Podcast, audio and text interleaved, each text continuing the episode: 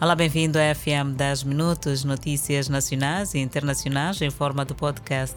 Poderá acompanhar o desenvolvimento destas e outras quando pontualmente forem 19 horas e 45 minutos no Fala Moçambique.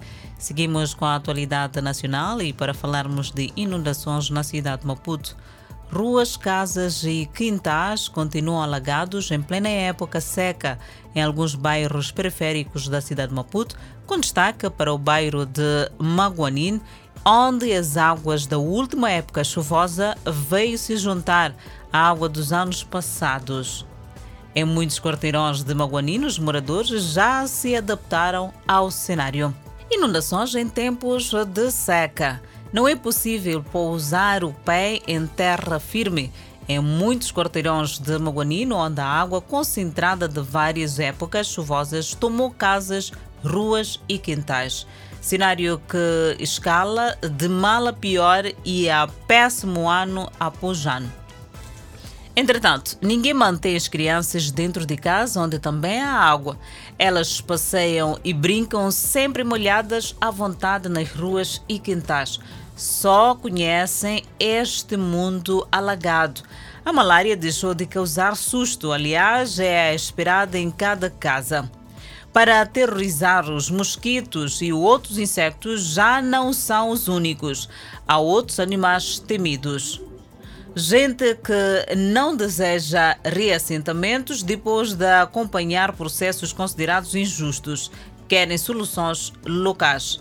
E contudo, considerado tão normal que um par de botas de borracha é tudo para que viver bairro Maguanino com problemas de saneamento do meio. Continuamos a trazer informação nacional.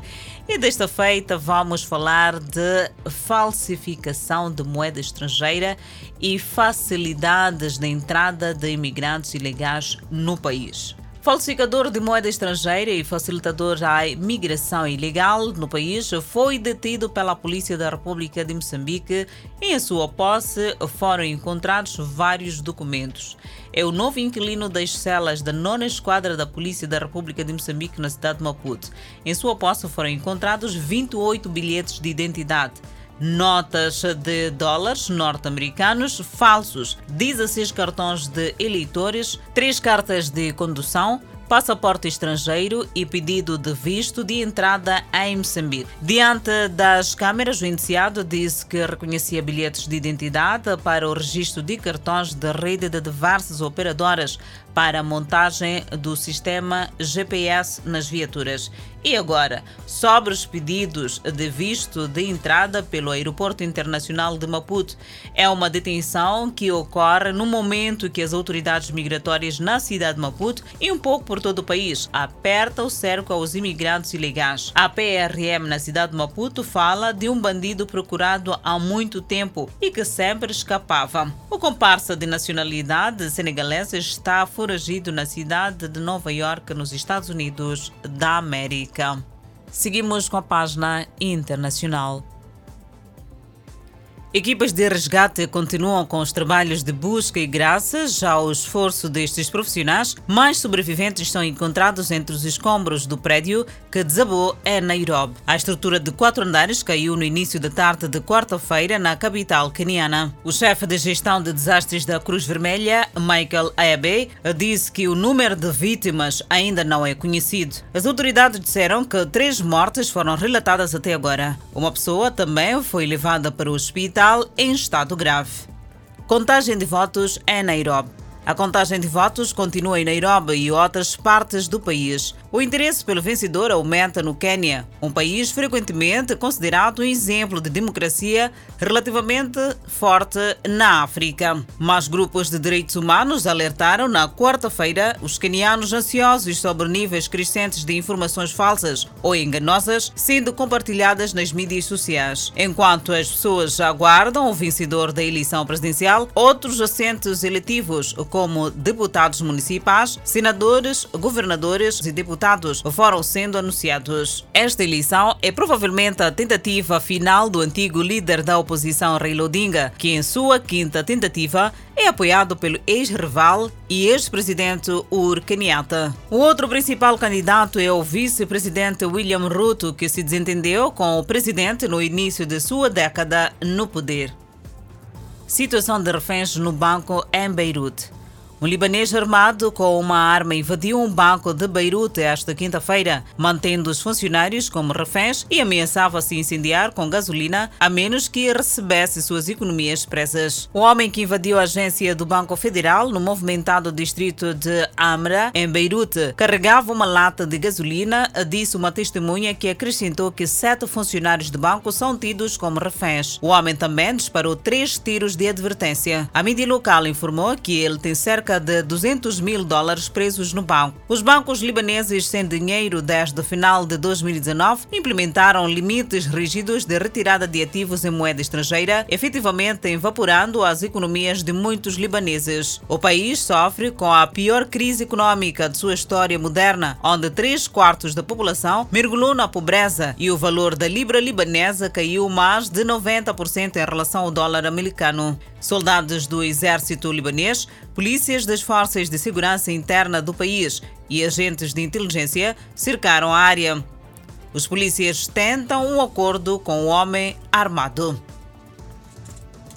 Migrantes resgatados chegam à Grécia. O navio da Marinha Grega e três navios mercantes continuam com as buscas por cerca de 30 a 50 pessoas que se acredita estarem desaparecidas, depois que o barco que os transportava da costa turca de Antalya para a Itália naufragou nas primeiras horas de quarta-feira. Nenhum outro sobrevivente foi localizado desde que 29 homens do Afeganistão, Irã e Iraque foram resgatados logo após o barco afundar cerca de 61 quilômetros a sudeste da ilha de Carpatos, disse a guarda costeira grega.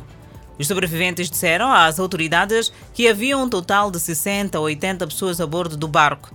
As autoridades gregas disseram que o incidente ocorreu em águas internacionais, mas dentro da área de responsabilidade de busca e resgate da Grécia. Dois dos sobreviventes foram resgatados do mar por um helicóptero da Força Aérea e levados para Carpatos, enquanto os 27 restantes foram resgatados por um navio mercante e transportados para a ilha de Kos.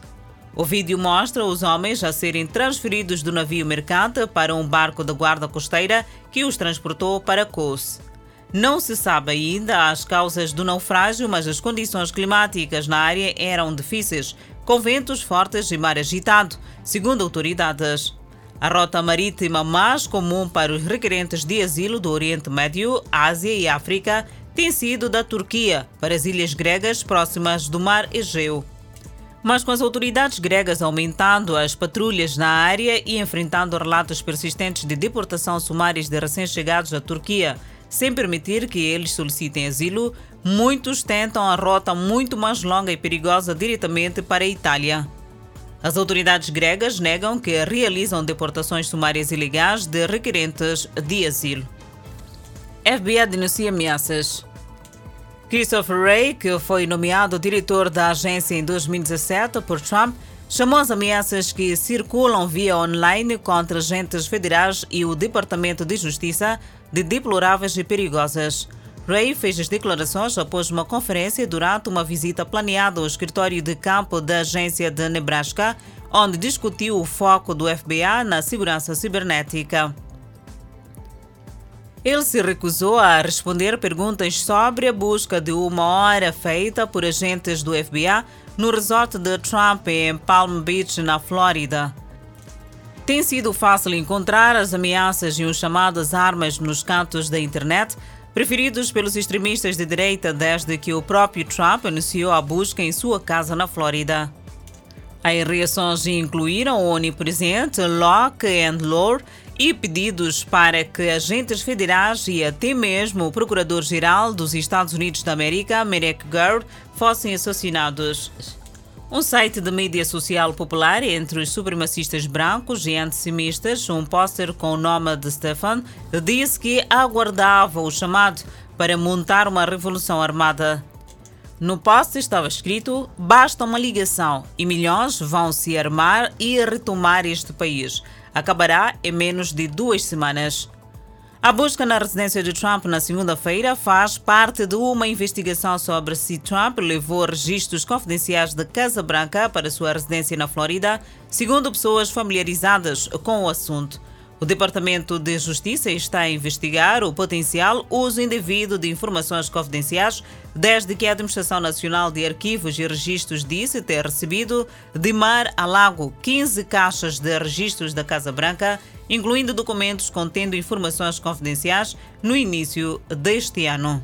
Ponto final ao FM 10 minutos. Obrigada pela atenção dispensada. Voltamos a cruzar a antena numa próxima oportunidade.